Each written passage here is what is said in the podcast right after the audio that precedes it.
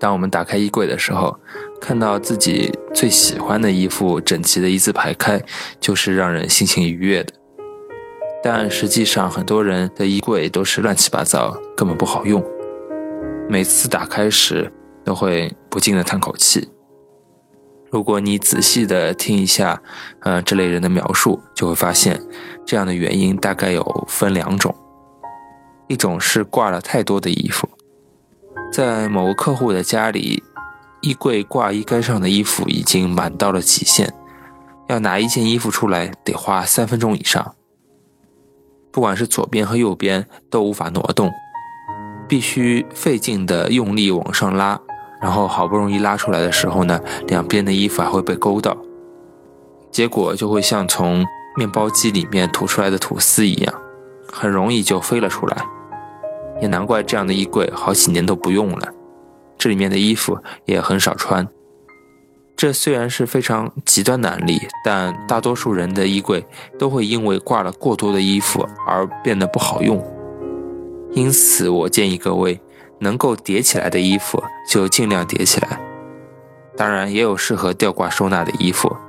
一般来说，像大衣、西装、夹克，还有裙子、洋装。这些都是适合吊挂收纳的衣服。对于这些要挂起来的衣服，我的选择基本上就是挂起来时，衣服本身也会非常漂亮。当风吹过时，会有一种翩翩起舞的感觉。或是你觉着这样的衣服会拒绝一板一眼的折起来，这样的话，我会老老实实的把它们挂在衣架上。而吊挂收纳。会使衣橱乱七八糟的另一个理由就是，你的吊挂方式弄错了。首先，最基本的原则就是要把同类的衣服全部都挂在一起，并且明确的分成夹克区、衬衫区这样的区域划分来吊挂衣服。和自己的同类人在一起时，就会无条件的比较开心。无论是人和衣服，都同样适用于这样的一个道理。光是把衣服按照不同类别分开吊挂，衣服的安全感也会完全不同。光是这样就足以让衣橱看起来清爽整齐多了。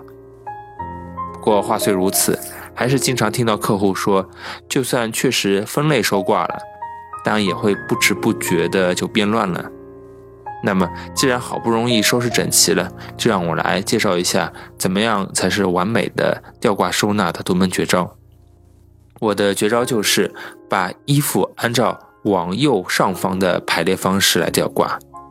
你可以试着在纸上画一个往右上方走的箭头，和一个往右下方走的箭头，或者用手指在空中画也可以。试想一下，这是一种什么感觉？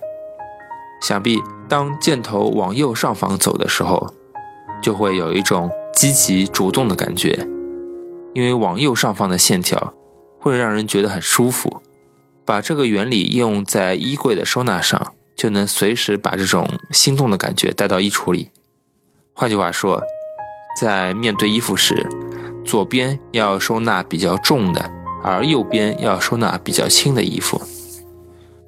具体来说，左边要放一些衣服比较长、质地比较厚而颜色比较深的衣服。然后越往右就要收纳衣服长度越短、料子越轻、颜色越淡的衣服。具体来说的话，在整理衣柜时，由左到右就要按照大衣、洋装、夹克、裤子，还有裙子、衬衫的顺序来挂衣服，这是最基本的排列方式。